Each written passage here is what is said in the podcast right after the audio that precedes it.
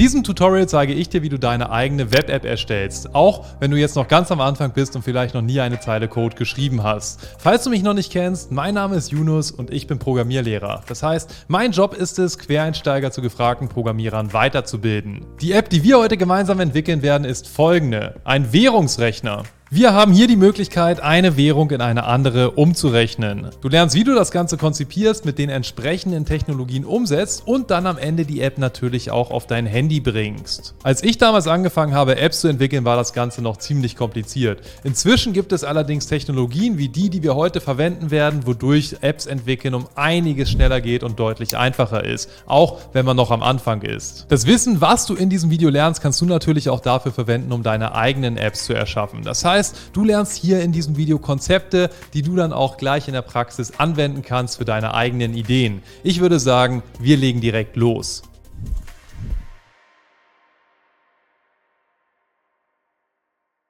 Bevor wir jetzt aber zum Coden kommen, stellen wir uns erst einmal die Frage, was brauchen wir eigentlich, um eine Web-App zu entwickeln? Eigentlich brauchen wir genau vier Dinge. Zunächst einmal einen Computer. Ich gehe mal davon aus, dass du den hast. Dabei ist es egal, ob es ein Windows, Mac oder Linux Computer ist. Dein Computer sollte nur nicht so aussehen oder so oder gar so, sondern vielleicht eher so oder so. Du brauchst nicht das neueste MacBook, aber viel älter als fünf Jahre sollte dein Computer jetzt nicht sein. Dann brauchen wir natürlich eine Programmiersprache. Für Web-Apps nutzt man da JavaScript. Anschließend brauchen wir noch ein Programm, womit wir unseren Quellcode schreiben können. Hier gibt es wieder sehr viel verschiedene. Wir nutzen einen der Code-Editoren, der da draußen am verbreitetsten ist, und zwar Visual Studio Code. Und dann brauchen wir natürlich noch ein Handy, auf dem wir unsere App nutzen können. Hier ist es egal, ob wir Android oder iPhone nutzen. Unsere Web-App entwickeln wir mit JavaScript. Auch wenn es sich eigentlich um eine Webseite handelt, können wir das Ganze auch auf unserem Handy nutzen. Das heißt, wir entwickeln eine Software und das Ganze läuft sowohl auf unserem Computer als auch auf dem Handy. Und auf dem Handy fühlt es sich an, als wäre es eine ganz gewöhnliche App. Solch ein Konzept wurde bereits 2007 vorgestellt und zwar von Steve Jobs. Dieser wollte bereits damals, dass man so Apps für das iPhone entwickelt. Die sogenannte Progressive Web App ist nämlich eigentlich eine Internetseite, kann aber auf dem Handy wie eine native App verwendet werden. Das heißt, man kann das Ganze auf dem Homescreen hinzufügen und man sieht dann auch nicht die Adressleiste vom Webbrowser. Inzwischen kann man das Ganze sogar im Play Store veröffentlichen. Also, ich würde sagen, wir machen uns an die Installation.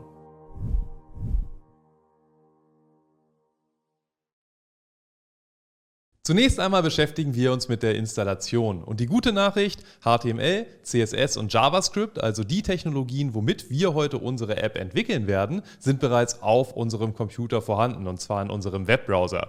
Dementsprechend müssen wir nur noch ein Programm installieren, womit wir unseren Quellcode auch schreiben können. Da empfehle ich VS Code.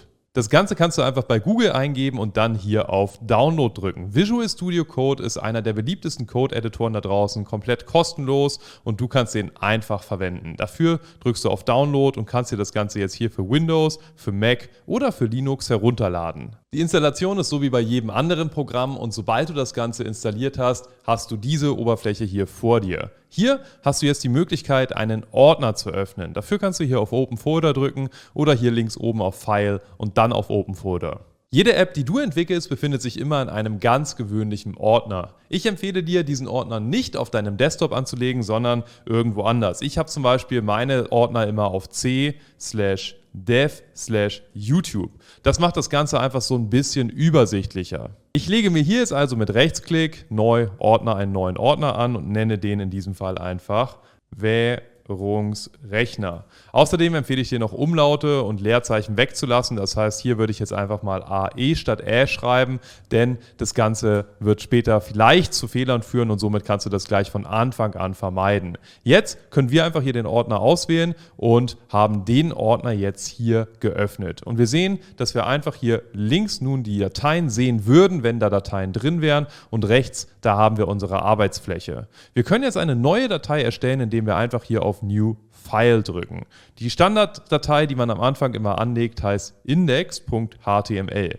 Mit HTML sagen wir, welche Elemente sich in unserer App befinden sollen. Das heißt zum Beispiel eine Überschrift, ein Bild, ein Link und so weiter. Wir sagen noch nicht, wie die Elemente aussehen sollen. Dafür nehmen wir dann später CSS. Und mit JavaScript programmieren wir dann, nachdem wir das Aussehen bestimmt haben, die Logik. Das Gute an VS Code ist, dass du dir verschiedene Erweiterungen installieren kannst. Diese machen die Programmierung etwas einfacher. Dafür kannst du einfach hier links auf Extensions drücken und du siehst, ich habe hier jetzt schon einiges installiert. Du brauchst eigentlich nur zwei verschiedene und zwar einmal Live Server, einfach mal suchen, dann findest du hier gleich etwas vorgeschlagen. Das erste hier von Ridwick Day und da kannst du auf Install drücken und anschließend brauchst du auch noch Prettier.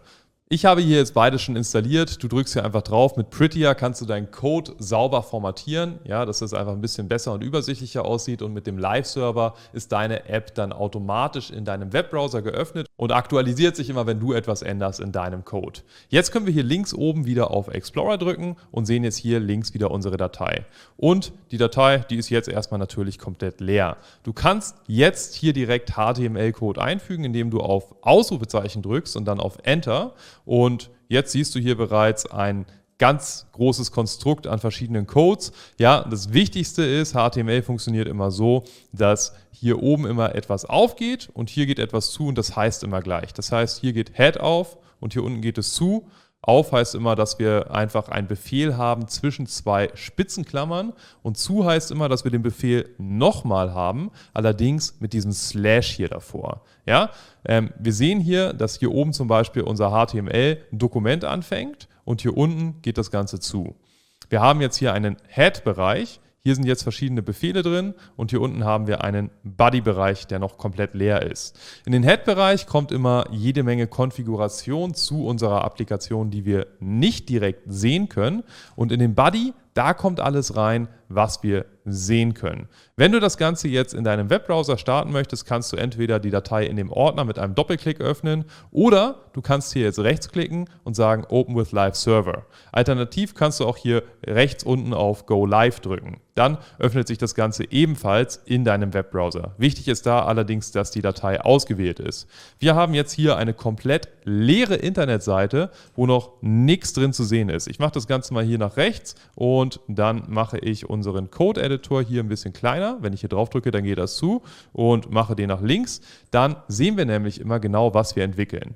Alles, was in diesem Head hier steht, ist also komplett nicht zu sehen. Bis auf diesen Titel, das ist nämlich das, was hier oben immer in dem Tab steht. Das heißt, wenn ich hier jetzt irgendwie sowas wie Währungsrechner schreibe, dann sehen wir gleich, sobald ich auf Speichern drücke, dass das hier oben geändert wird. Der Rest hier oben hat uns erst einmal nicht wirklich zu interessieren. Das ist einfach nur Konfiguration für unsere Seite. Das heißt, hier wird zum Beispiel gesagt, ähm, welcher Zeichensatz verwendet wird, also dass wir europäische und ähm, ganz viele Zeichen verwenden können, wie zum Beispiel Umlaute, Dollarzeichen, Eurozeichen und so weiter. Das hier oben ist die Sprache unserer Seite oder unserer App. Ja, da könnten wir jetzt vielleicht DE reinschreiben. Ähm, für die Sprache Deutsch und ansonsten hier oben, das da wird übrigens einfach immer am Anfang einer HTML-Datei gemacht, um zu sagen, dass wir jetzt eine HTML-Datei vor uns haben. Jetzt widmen wir uns hier dem interessanten Teil und zwar diesem Body.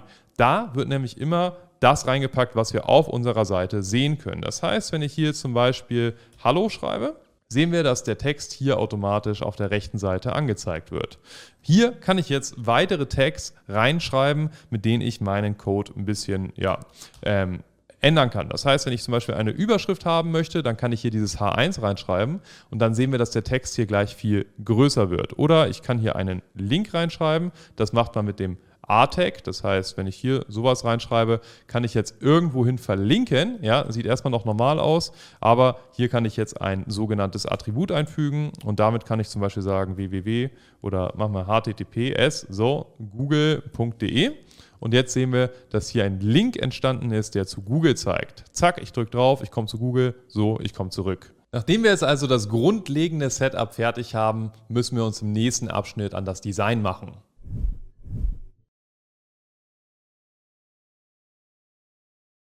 In diesem Abschnitt beschäftigen wir uns mit dem Design unserer App. Das heißt, zunächst einmal müssen wir uns natürlich anschauen, wie unsere App aussehen soll und was wir da jetzt genau machen wollen. Unsere App soll in etwa so aussehen. Das heißt, wir haben oben einen Titel, dann noch so drei Striche und dann so ein paar Texteingabefelder, wo noch irgendwie ein Bild drin ist, so ein Pfeil und unten einen Button, wo steht Berechnen. Wenn man jetzt oben etwas einträgt, dann wird das untere Feld automatisch berechnet.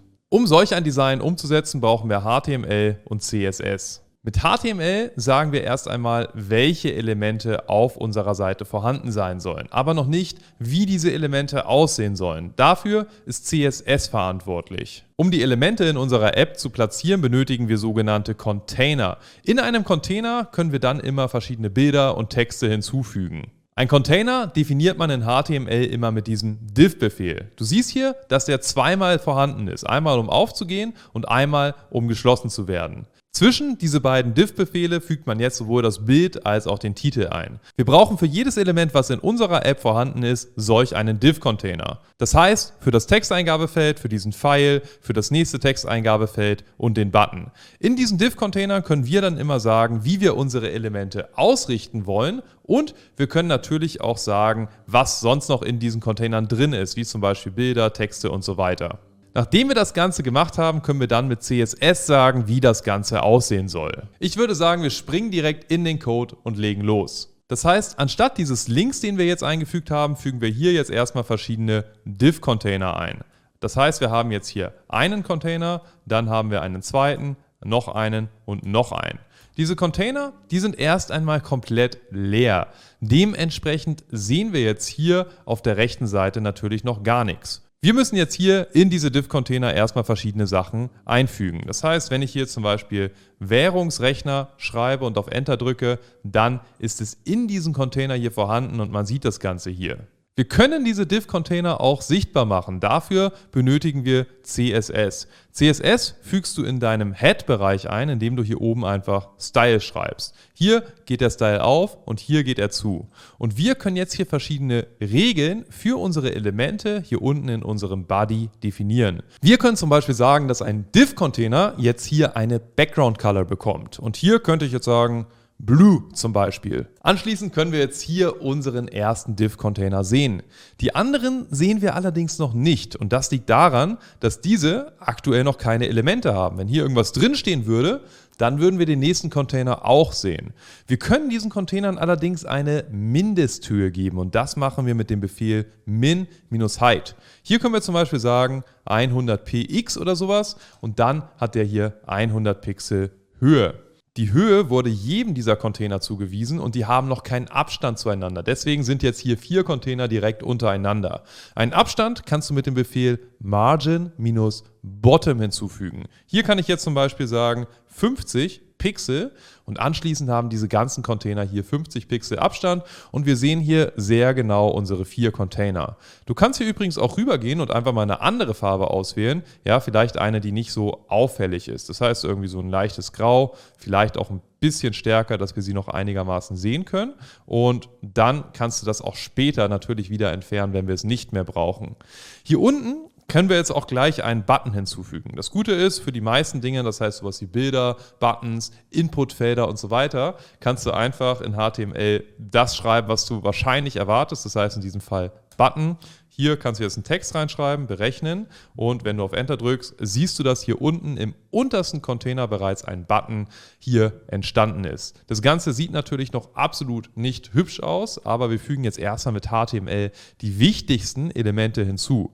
Wir brauchen hier noch ein Inputfeld, also ein Texteingabefeld. Ja, dafür schreibe ich einfach Input und hier unten auch Input. Und dann wollen wir eigentlich noch einen Container haben und dieser Container, der soll noch ein Bild bekommen. Die Bilder, die wir jetzt benötigen, die müssen wir erstmal unserem Projektordner hinzufügen. Das heißt, deine Aufgabe ist es jetzt erstmal irgendwoher, die Bilder zu bekommen. Da kann ich dir eine gute Quelle empfehlen und zwar pixabay.com. Hier kannst du zum Beispiel einfach EU eintragen und dann findest du hier sofort ein Bild von der EU. Und das Gute ist, dass du diese Bilder auch in deiner App verwenden darfst. Ja, das heißt, ich lade mir das Ganze einfach runter, ziehe es in meinen Ordner, mache das Ganze vielleicht nochmal mit USA, gehe hier ebenfalls hin, drücke hier wieder drauf. Und wichtig zu beachten, ich lade mir hier die geringste Auflösung herunter, denn die ist natürlich auch am kleinsten und dann lädt unsere App schneller später. Das Wichtige ist natürlich, wenn du das groß anzeigen möchtest, dann solltest du eine größere Auflösung wählen, denn ansonsten ist das Bild natürlich nicht so gut vom Aussehen her. Ja, dann ist es so ein bisschen ähm, unscharf und dementsprechend sollten wir immer eine Auflösung wählen, die gerade passt. Wir wollen jetzt die Logos hier nur sehr klein darstellen, deswegen reicht hier die kleinste Auflösung. Die Bilder würde ich noch umbenennen, dafür einfach Rechtsklick und Rename. Das eine nenne ich USA, das andere nenne ich EU und natürlich würde ich das Ganze auch noch in einen extra Ordner packen. Das macht es einfach übersichtlicher. Ich drücke hier auf New Folder, nenne den standardmäßig IMG für Bilder und füge diese beiden Bilder hier in den Ordner hinzu. Jetzt kann ich diese Bilder verwenden und ich möchte auch noch zwei weitere Bilder hinzufügen und zwar von diesen Pfeilen und diese drei Striche links oben. Ich habe mir die Bilder selber erstellt. Ich verlinke sie dir allerdings unter diesem Video hier, sodass du dir das Ganze auch selber einfach von mir herunterladen kannst. Bilder können wir einfach einfügen mit dem Befehl img für Image. Hier muss ich jetzt nur noch den Pfad angeben, also es ist im Ordner Image und dann slash arrows.png und dann ist das Ganze hier eingefügt. Hier beim Währungsrechner das gleiche. Ich möchte hier ebenfalls ein Bild einfügen und zwar aus dem Ordner und jetzt slash Menu.png und genauso möchte ich hier noch mein Bild einfügen von der EU. Das heißt, hier schreibe ich jetzt einfach image/eu.png und hier unten möchte ich jetzt noch die US-Flagge einblenden, also img/usa. Jetzt brauchen wir noch ein Element und zwar wird rechts unten im Textfeld ja noch Euro eingeblendet, also EUR und gleichzeitig wird hier im unteren Textfeld auch noch eingeblendet USD. Das heißt, den Text schreibe ich jetzt erst einmal so rein. Das Ganze sieht jetzt natürlich noch ziemlich hässlich aus. Wir haben alle Elemente hinzugefügt, aber die passen noch überhaupt nicht in unsere Applikation rein. Das bedeutet, im nächsten Schritt müssen wir das Ganze jetzt natürlich stylen. Und das machen wir, du hast es dir wahrscheinlich schon gedacht, mit CSS.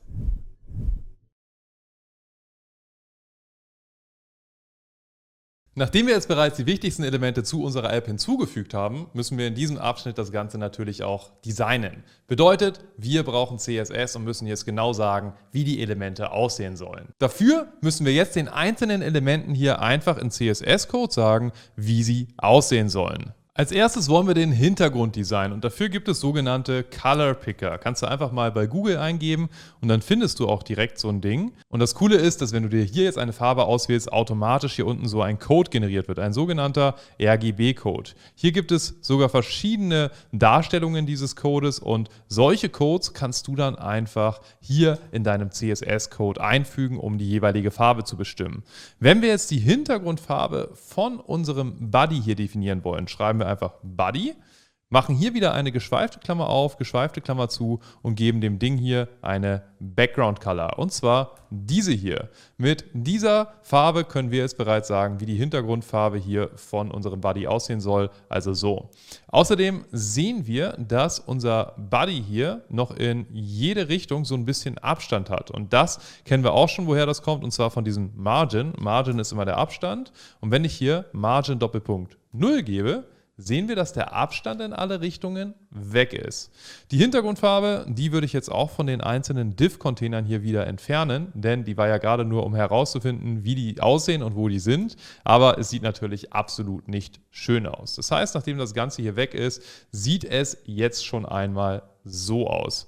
Jetzt müssen wir natürlich ein bisschen hier ähm, in die Einzelheiten gehen und müssen jetzt die Bilder hier verändern, müssen hier die Schrift noch ändern und so weiter und so fort. Fangen wir an mit der Schriftart. Die Schriftart hier ist jetzt gerade so die absolute Standardschriftart, die ist nicht besonders schön. Wenn du auf Google Fonts gehst und dann einfach mal auf die Seite drückst, dann findest du hier eine ziemlich coole Übersicht. Und in dieser Übersicht kannst du dir verschiedene Fonts, wenn du hier drauf drückst, raussuchen.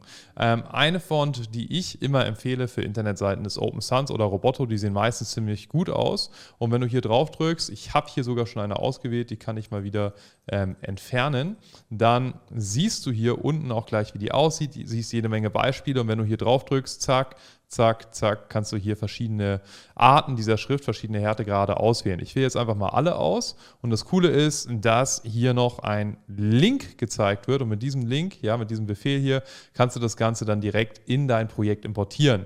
Ich empfehle für professionelle Seiten immer das Ganze herunterzuladen und dann einzubinden, denn ähm, es gab in der letzten Zeit ähm, ein paar Gerichtsurteile, die gesagt haben, dass dieser Link hier ähm, nicht mehr gemacht werden soll, weil Google dann theoretisch die eine oder andere Information über deine Seite und Zugriffe auf deine Seite mitlesen kann.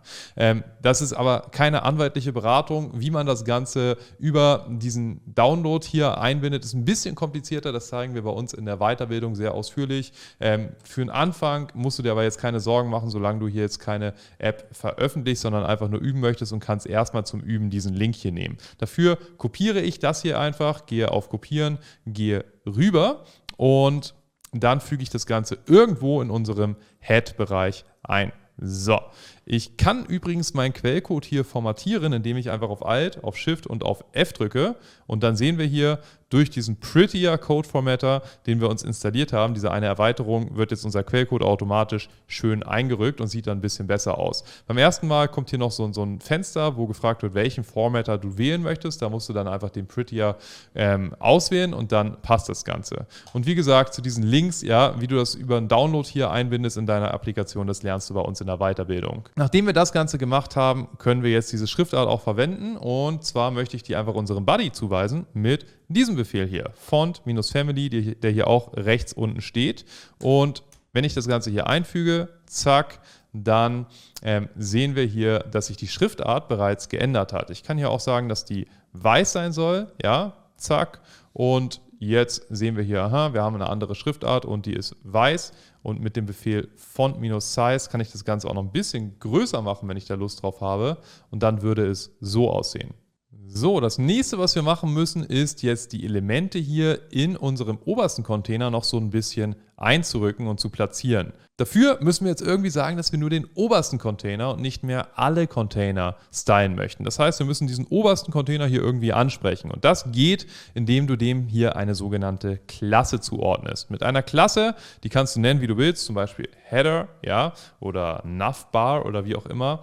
Und mit dieser Klasse kannst du jetzt hier oben in deinem CSS-Bereich genau sagen, wie das Ding aussehen soll. Das heißt, wir können dem jetzt eine einzelne Eigenschaft oder mehrere einzelne Eigenschaften nur an den obersten Container hier zuweisen. Dafür musst du hier immer so einen Punkt vorschreiben und jetzt können wir zum Beispiel sagen Padding 32 Pixel und sehen, dass jetzt hier oben im obersten Container alles um 32 Pixel eingerückt ist. Wir können auch sowas sagen wie 16 oder so, ja, je nachdem, was dir da lieber ist. Und dadurch sieht das Ganze jetzt schon mal so ein bisschen aufgeräumter aus. Im nächsten Schritt können wir mit diesen Klassen hier unten auch einzelne Elemente ansprechen. Zum Beispiel ist diese, dieser Container hier unten natürlich auch noch nicht besonders schön. Ja? Ähm, hier haben wir zum Beispiel diese Bilder und diese Bilder, die kriegen jetzt auch mal eine Klasse. Ich nenne das einfach mal Flag, weil es ist ja eine Flagge. Und die Klasse, die gebe ich auch gleich dem nächsten Bild da unten von der USA-Flagge. Und jetzt könnten wir diese Flag hier ebenfalls designen, ja, beziehungsweise beide und könnten sagen, dass die Breite zum Beispiel maximal 100 Pixel sein soll, ja. Und dadurch wird das Ding jetzt einfach so ein bisschen kleiner und ich finde, das sieht schon mal um einiges besser aus. Wir könnten, wenn wir uns den obersten Container nochmal anschauen, auch sagen, dass wir den Text-Währungsrechner noch ein bisschen zentrieren wollen. Ja, und dafür sagen wir einfach Display Flex. Damit können wir die Elemente flexibel anordnen, wie wir hier sehen. Und jetzt Align Items Center sagen, um das Ganze auf der ähm, Y-Achse hier zu zentrieren. Wenn wir jetzt noch zum Beispiel einen Abstand haben wollen, dann können wir hier sagen Gap 16 Pixel oder sowas und dann sehen wir, dass die einzelnen Elemente aus dem Container hier einen Abstand von 16 Pixeln haben. Könnten hier auch so coole Sachen machen, wie zum Beispiel eine Background Color zu geben und mit dem Befehl RGBA sagen wir immer, wie viele Rot, Grün und Blauanteile wir haben wollen. Und wenn ich hier sage 255, 255, 255, wäre der Hintergrund weiß. Wenn ich hier jetzt aber noch einen weiteren Parameter angebe, 0,1, 1 können wir hier sagen, dass das Ganze einen transparenten Hintergrund bekommt. Das heißt 10% weiß. Und ich finde, das hebt es nochmal so ein bisschen oben ab und so die oberste Sektion sieht dadurch schon sehr gut aus. Kommen wir zur nächsten Sektion. In der nächsten Sektion müssen wir jetzt unsere Inputfelder hier noch ein bisschen stylen. Die sehen natürlich gerade noch gar nicht hübsch aus. Weil wir wollen, dass alle Inputfelder hier einen Style kriegen, müssen wir denen keine Klasse geben, sondern wir schreiben einfach Input ohne einen Punkt davor und sagen jetzt zum Beispiel, dass sie ein bisschen höher sein soll. 100 Pixel oder so oder 60, da müssen wir einfach ein bisschen ausprobieren. Wir können jetzt die Hintergrundfarbe ändern, ja, können die zum Beispiel einfach ähm, transparent machen, wenn wir da Lust drauf haben, oder sowas machen wie RGBA 0000,1 vielleicht wieder und haben das Ganze hier jetzt so ein bisschen transparent hergerichtet. Der Border, also der Rand, sollte ein Pixel breit sein. So sollte durchgehend sein, also solid und sollte weiß sein. Und dadurch haben wir jetzt hier schon mal einen weißen Rand. Hier könnten wir jetzt auch wieder unser transparentes Weiß nehmen, das heißt die Farbe von hier drüber, zack, und das Ganze sieht vielleicht noch mal ein bisschen besser aus, aber wir wollen hier nicht 0 nehmen, sondern weiß, ja, so, zack, zack, zack. Und jetzt ist das Ding hier weiß. Wir könnten hier auch 0,4 oder sowas geben, dann ist es ein bisschen stärker. Und hier übrigens habe ich jetzt einfach ein transparentes Schwarz gegeben als Hintergrund. Da könnten wir auch 255, 255, 255 geben, um das halt so ein bisschen heller zu machen. Ich weiß nicht, ob es wirklich besser aussieht. Wahrscheinlich nicht. Wenn es uns nicht gefällt, können wir hier auch sowas schreiben wie transparent oder sowas, ja, oder es halt einfach schwarzen lassen. Das macht jetzt keinen Unterschied. Nachdem wir das Ganze gemacht haben, möchte ich die Ecken von den Textfeldern noch rund machen. Dafür sage ich einfach Border-Radius, gebe hier zum Beispiel 12 Pixel oder sowas und dadurch ist das Ganze hier so ein Ticken abgerundet. Je höher die Pixelzahl ist, desto mehr abgerundet ist es. Ja, je weniger wir haben, desto weniger ist es abgerundet. Wenn wir die Elemente ausrichten wollen in unserem Container, dann können wir das Ganze ebenfalls machen, indem wir einfach den Containern, wo jetzt hier das Bild, das Inputfeld und dieses Euro drin steht, eine Klasse geben. Das heißt, ich füge hier eine Klasse hinzu und hier unten und schreibe Class gleich und nenne die Klasse jetzt irgendetwas wie zum Beispiel Input Container, ja, damit wir halt wissen, um was es sich handelt.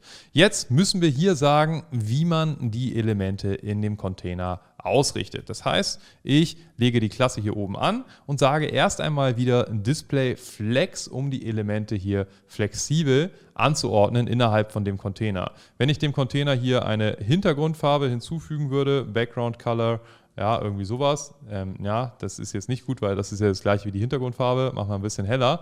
Dann sehen wir auch, was jetzt passiert. Das Bild wird auf die Höhe des Containers gestreckt und alle anderen Elemente sind direkt hier von links nach rechts angeordnet und wir können jetzt genau sagen, wie wir die Elemente anordnen wollen. Und das geht jetzt mit verschiedenen Flexbox-Befehlen. Designs umzusetzen mit Flexbox und die Elemente richtig zu platzieren, mag am Anfang, wenn du das mal selber versuchst, ein bisschen kompliziert sein. Genau deswegen gibt es bei uns in der Weiterbildung da auch einen intensiven Kurs und in den ersten Calls, die wir haben, reden wir zu großen Teilen nur über das Layout und wie man die Elemente richtig platziert. Okay, nachdem wir jetzt hier also Display Flex gegeben haben, können wir mit Justify Content sagen, wo die Elemente auf der X-Achse sind. Das heißt, mit Center wären sie in der Mitte zum Beispiel, mit Flex-End wären sie ganz rechts und so weiter und so fort. Wenn ich hier Center angebe und das in der Mitte platziere, jetzt aber meinem Input hier oben sage, Flex Doppelpunkt 1, dann sehen wir, dass das Input den gesamten restlichen Platz einnimmt, der noch da ist. Das bedeutet, das sieht jetzt schon mal ganz gut aus, so wie wir es haben. Und jetzt müssen wir das Ganze vielleicht noch auf der Y-Achse zentrieren. Das geht mit Align Item Center. Und jetzt möchte ich das Ganze noch ein bisschen einrücken. Das heißt, ich gebe noch ein bisschen Padding Left von zum Beispiel, na, hier oben fehlt ein Semikolon, dann wird das nächste nicht vorgeschlagen, von, na, was machen wir da, einfach mal ähm, 32 Pixel und vielleicht nochmal Padding Right von ebenfalls 32 Pixel.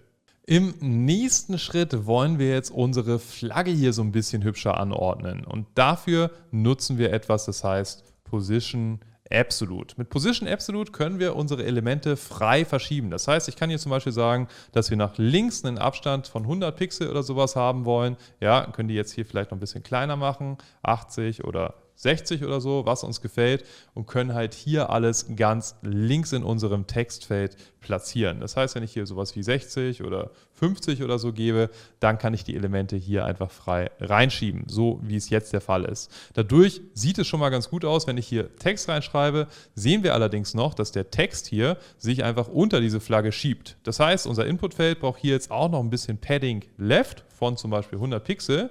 Dadurch sehen wir, dass wir den Text hier ein bisschen weiter rechts reinschreiben. Außerdem wollen wir hier natürlich auch noch die Farbe ändern. Das geht mit Color White und zusätzlich auch noch die Größe. Die mache ich jetzt einfach mal auf 24 Pixel. Und wenn wir jetzt hier oben reinschreiben, dann sieht das Ganze so aus und ich finde, das sieht schon mal um einiges besser aus. Wenn wir wollen, können wir den Text auch direkt in die Mitte schreiben. Dafür schreiben wir einfach Text Align und mit Text Align können wir sagen, wo der Text jetzt platziert wird. Das heißt zum Beispiel hier in der Mitte.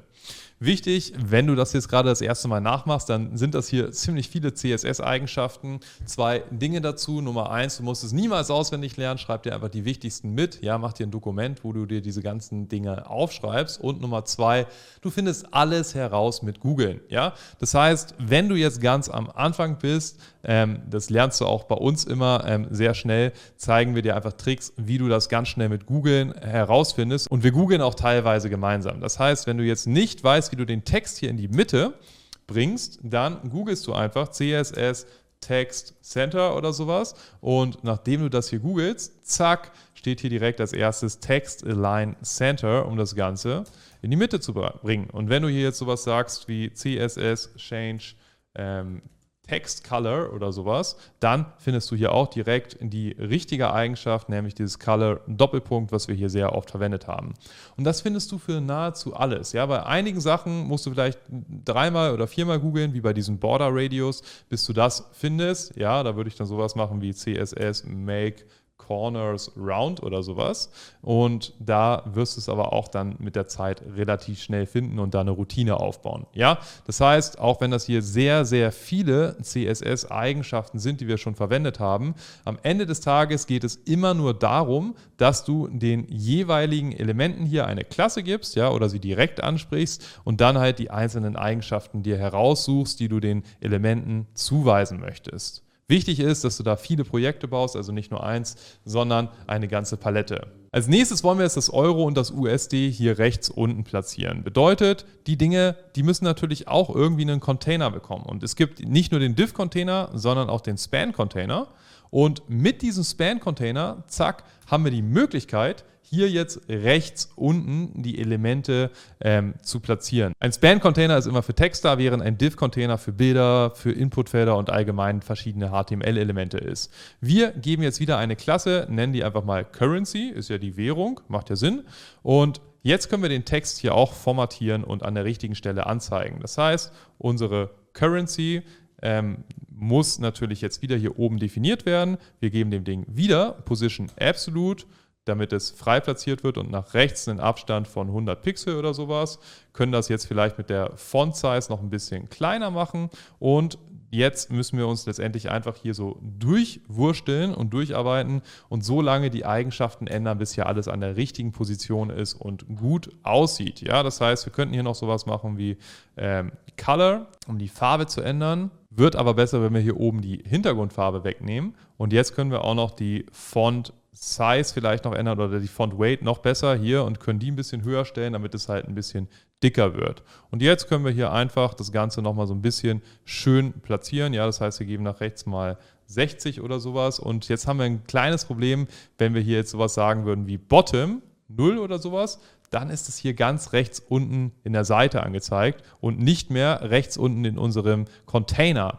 Wenn wir wollen, dass wir die Elemente anhand von unserem Container auslagern und nicht anhand von unserem Body, das heißt von unserer Internetseite, dann müssen wir unserem Input-Container, das heißt diesen Container, wo diese Elemente hier drin sind, noch eine Eigenschaft geben und zwar Position Relative. Wir ordnen die Elemente relativ von unserem Container an. Und jetzt können wir hier sagen, Bottom 10 Pixel, Bottom 8 Pixel oder sowas oder, oder 20 Pixel, ja, so lange, bis es halt an der richtigen Stelle ist. So können wir das hier schön zurechtrücken und dadurch kriegen wir das halt wirklich hier an die richtige Position und das sieht doch jetzt schon mal ganz gut aus. Jetzt habe ich das hier so unten, rechts unten reingepackt, so wie ich es eigentlich haben wollte. Und damit haben wir jetzt unsere Inputfelder hier schon mal ganz schön designt. Jetzt müssen wir natürlich noch dieses Ding hier in die Mitte bringen. Ja, wie machen wir das? Das kriegen wir hin, indem wir auch hier unserem Container wieder eine Klasse geben. Ja, sowas wie Arrow Container vielleicht. Und hier die Elemente wieder mit Display Flex in die Mitte packen. Das heißt, wir geben auch den Container wieder Display Flex. Jetzt ist das wieder so komisch verzerrt. Sagen, wie das auf der Y-Achse aussehen soll, mittig. Sagen, wie es auf der X-Achse aussehen soll, mittig. Und wir sehen, die Pfeile sind hier in der Mitte. Und jetzt fehlt uns natürlich nur noch der schöne Button. Das heißt, unser Button sollte eine Background Color bekommen. Ja, gebe ich ihm mal hier so ein Gelb, sollte vielleicht noch eine Breite bekommen oder eine Mindestbreite oder einfach ein bisschen Padding nach ähm, links und nach oben und nach unten und so weiter. Ja, dafür könnte ich jetzt einfach mal sowas sagen wie Padding oben und unten ist 0 und links und rechts sind 32 Pixel dann wird er schon mal ein bisschen breiter. Eine Höhe sollte er vielleicht auch bekommen. Ja, machen wir 50 Pixel zum Beispiel. Sollte hier vielleicht noch einen Border bekommen, der nicht gesetzt ist, denn standardmäßig ist da ja immer so ein Border dabei. Sollten jetzt vielleicht noch die Font minus Size ein bisschen erhöhen. Ja, machen wir auch hier 24 Pixel. Dann sieht das Ding schon mal so aus und könnten mit Border Radius, ja, jetzt haben wir es wieder hier, den Befehl hatten wir eben auch schon, die Ecken so ein bisschen abrunden. Wenn wir dem Button noch so ein bisschen Schatten geben wollen, dann geht das mit dem Befehl box-shadow und hier können wir sowas machen wie RGBA ähm, 0, also jetzt wirklich schwarz, ja, oder weiß, müssen wir gucken. Ich glaube, ich würde es schwarz machen. Also das ist wieder ein Befehl, äh, den muss man wahrscheinlich erstmal drei oder viermal ähm, verwendet haben, bevor man den dann ähm, versteht. Ja, ich gebe hier mal so ein bisschen Schatten.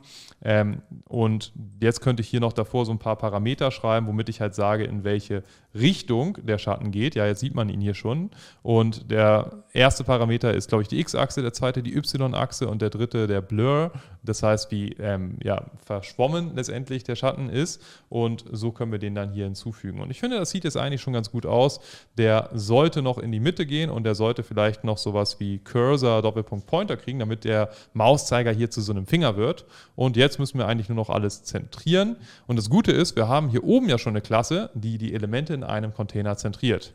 Den könnte ich jetzt auch einfach nennen ähm, Container-Center. Jetzt muss ich die Klasse natürlich hier diesem Element hier auch wieder zuordnen. Das heißt, es wird hier unten diesem Container hier zugewiesen und anschließend auch dem Container, wo der Button drin ist. Ja, man kann CSS-Klassen mehrfach verwenden und das sollten wir natürlich auch machen. Wir können hier auch noch so einen Standardwert hier oben reinschreiben in das Textfeld. Das heißt sowas wie ähm, Value gleich 100 und dann steht hier gleich schon 100 drin.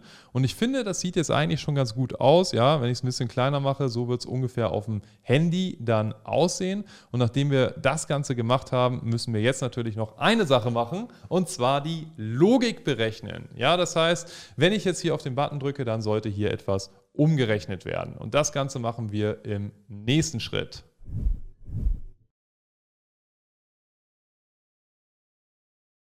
Im nächsten Schritt geht es jetzt um die Logik. Bedeutet, wir müssen mit JavaScript etwas berechnen. Wir müssen den Wert aus unserem Textfeld auslesen, diesen dann in US-Dollar umrechnen und dann in dem anderen Textfeld unten wieder anzeigen. Also schauen wir uns jetzt mal an, was wir überhaupt machen müssen. Wir haben aktuell unsere App und die sieht so aus. Wir müssen jetzt irgendwie versuchen, hier Logik hinzuzufügen. Und das Ganze macht man mit JavaScript. Mit JavaScript haben wir die Möglichkeit, unserem Button eine Funktion hinzuzufügen. Das heißt, jedes Mal, wenn wir auf den Button drücken, wird eine logische Sequenz an Code ausgeführt. Das erste, was wir zum Beispiel machen können, ist den Wert aus unserem Textfeld auszulesen und diesen einer Variable zuzuordnen. Wir können die Variable zum Beispiel Euro nennen und Euro bekommt dann den Wert 100 aus dem Textfeld. Im nächsten Schritt definieren wir uns eine weitere Variable, Result. Result ist das Ergebnis aus dem, was wir in der letzten Variable gespeichert haben, mal 0,981, was der aktuelle Umrechnungskurs ist. Bedeutet, 100 Euro sind 98 US-Dollar und 10 Cent. Dieses Ergebnis müssen wir jetzt in dem zweiten Textfeld anpassen. Bedeutet, wir brauchen einen JavaScript-Befehl, der jetzt diese Variable nimmt und in dem Textfeld wieder ändert. Und wie das Ganze funktioniert, das schauen wir uns jetzt in der Praxis an. JavaScript können wir entweder so wie CSS in unserer HTML-Datei schreiben oder wir legen uns eine weitere Datei an, was ich immer empfehlen würde und diese nennen wir script.js. Hier schreiben wir jetzt unser JavaScript rein. Das heißt zunächst einmal unsere Funktion und wir haben gesagt, die nennen wir Calc. Die kannst du nennen, wie du willst. In JavaScript ist es wichtig, dass du nach dem Namen der Funktion, die du dir selber ausdenkst, immer eine Klammer aufmachst, eine Klammer zumachst, eine geschweifte Klammer aufmachst und eine geschweifte Klammer zumachst. Zwischen diese geschweiften Klammern kommt jetzt die Logik, die ausgeführt wird, wenn der Button gedrückt wird. Wir müssen dem Button natürlich auch noch sagen, dass die Funktion Calc ausgeführt wird, denn wir könnten hier theoretisch ganz viele Funktionen haben. Also gehen wir in unser HTML-Code, gehen runter zu dem Button und sagen hier on Klick gleich Calc, Klammer auf, Klammer zu. Das bedeutet, unsere Funktion hier wird jetzt ausgeführt, wenn wir auf den Button klicken. Wir könnten hier zum Beispiel ein Fenster anzeigen, da schreiben wir Hallo rein und hier beenden wir das Ganze immer mit einem Semikolon. Das machst du immer so in JavaScript. Und jetzt müssen wir noch eine kleine Sache machen und zwar müssen wir dieses Script hier auch noch einbinden in unsere HTML-Datei. Dafür schreibst du Script, Source und hier ist den Namen der Datei, also script.js. Und nachdem wir das jetzt gemacht haben, können wir auf den Button hier draufdrücken und wir sehen, dass jetzt hier steht Hallo. Wir haben also jetzt eine Funktion geschrieben, die automatisch, sobald wir auf den Button drücken, hier ein Alert-Fenster öffnet mit dem Text Hallo. Schon ziemlich cool. Jetzt müssen wir natürlich aus dem ersten Textfeld den Wert rauslesen und das Ganze in eine Variable reinschreiben. Die Variable nennen wir jetzt einfach mal Euro und jetzt können wir hier natürlich nicht einfach 100 reinschreiben, es würde zwar funktionieren, aber wir wollen ja immer den Wert, der hier reingetippt wurde, rausbekommen. Das bedeutet, wir müssen irgendwie auf dieses Textfeld hier zugreifen. Und dafür gibt es etwas, das heißt ID. Das ist einfach ein weiteres Attribut, was wir unserem Textfeld hier hinzufügen können. Das nenne ich jetzt sowas wie Eurofield oder sowas. Ja, kann ich nennen, wie ich möchte. Und darauf kann ich zugreifen. Ich kann hier einfach sagen Eurofield.value und bekomme jetzt den Wert aus diesem Feld. Jetzt machen wir eine weitere Variable, Result, und können hier jetzt den Wert aus der Euro-Variable multiplizieren mit 0,981, was der aktuelle Umrechnungskurs ist. Und nachdem wir das Ganze gemacht haben, müssen wir jetzt auf das nächste Feld hier unten zugreifen. Dafür gehen wir hier wieder rein und sagen, dass wir diesem Textfeld ebenfalls eine ID geben. Da schreibe ich jetzt mal rein USD. Jetzt können wir einfach sagen usd.value gleich result. Und wenn wir jetzt hier drauf drücken, zack, wird das hier berechnet. Das heißt, wenn ich hier irgendeine Zahl reintippe, egal was, wird das hier unten wieder berechnet und so eingefügt. Also schauen wir uns nochmal an, was hier passiert. Wir drücken auf den Button, es wird eine Funktion ausgeführt, eine geschweifte Klammer auf, geschweifte Klammer zu sagt, dass hier zwischen jetzt unser Code kommt, der ausgeführt wird. Als erstes definieren wir uns eine Variable Euro, die bekommt den Wert, der hier drin steht.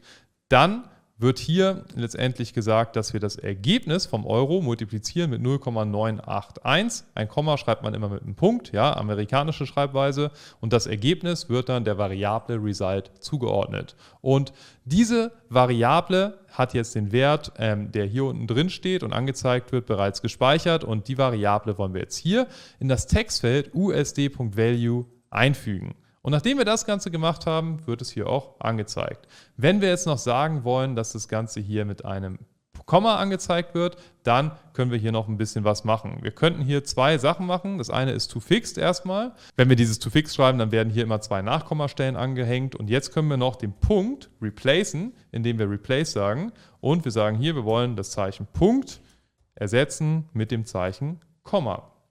Wenn wir das machen, dann würde hier auch stehen 98,10. Das heißt, wir können jetzt hier immer einen beliebigen Wert eintragen, zack, und das Ganze wird hier unten schön berechnet. Wenn wir Lust haben, könnten wir hier auch noch reinschreiben Type Number. Wenn wir das machen, dann gibt es hier noch solche Pfeile, die hoch und runter gehen, womit ich hier automatisch irgendeinen beliebigen Wert auswählen könnte. Und jetzt drücke ich auf den Button und es wird nach wie vor alles berechnet. Nachdem wir unsere App fertig haben, müssen wir das Ganze jetzt natürlich noch auf unser Handy bekommen, damit wir es unseren Freunden zeigen können. Und das machen wir im nächsten Abschnitt.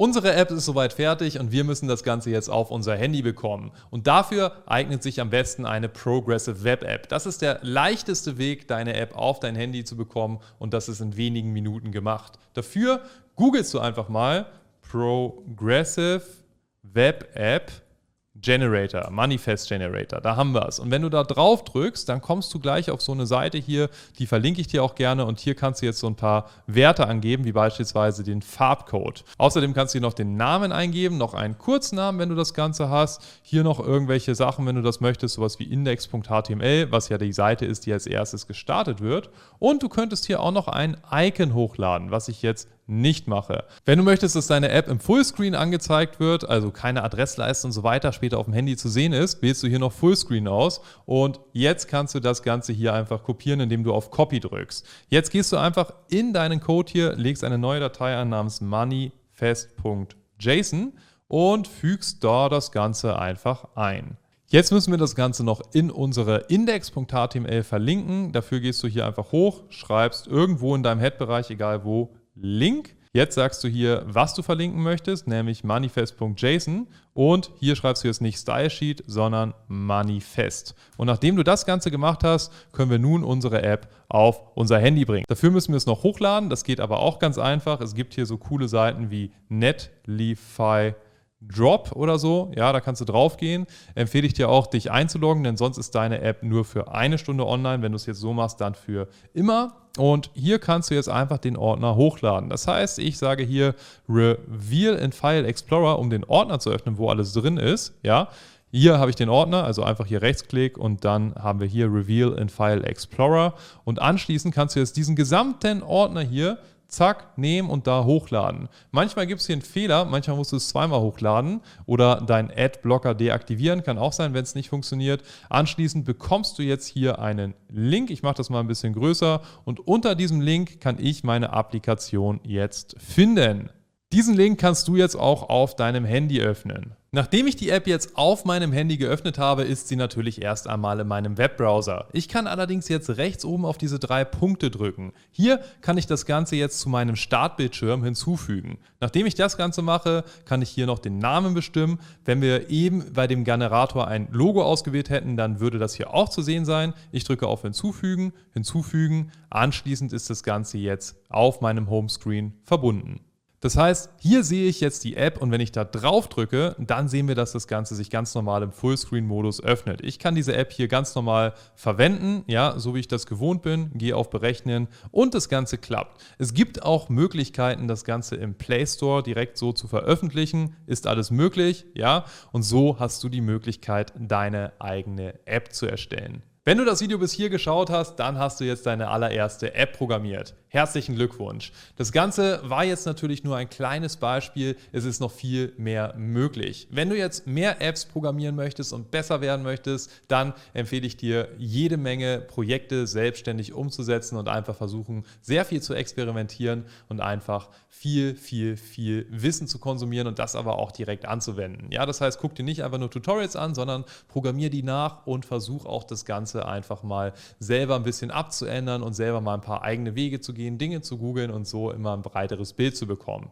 Damit kannst du schon so ein paar kleine Sachen selbstständig bauen. Wenn du jetzt allerdings sagst, hey, ich möchte das Ganze beruflich machen, ich bin Quereinsteiger, ich komme vielleicht aus einer ganz anderen Branche und will jetzt aber gerne Programmierer werden, dann habe ich gute Nachrichten, denn ich arbeite als Programmierlehrer und bei unserer Akademie machen wir genau das. Das heißt, wir bilden Quereinsteiger zugefragten Softwareentwicklern aus und bringen diese auch in ihren ersten Job. Wenn dich das Ganze interessiert, dann klick einfach mal auf den Link ganz oben in der YouTube-Beschreibung. Da kannst du dich über unsere Weiterbildung informieren und da kannst du auch ein kostenloses Beratungsgespräch mit uns und unserem Team vereinbaren. Da können wir schauen, ob wir dir weiterhelfen können, ob das Ganze in deiner individuellen Situation überhaupt Sinn ergibt und ob du dich weiterbilden solltest. Und vielleicht arbeiten wir schon bald gemeinsam und sehen uns auch mal persönlich. Ansonsten sehen wir uns hier auf diesem Kanal im nächsten Video. Mach's gut, dein Yunus.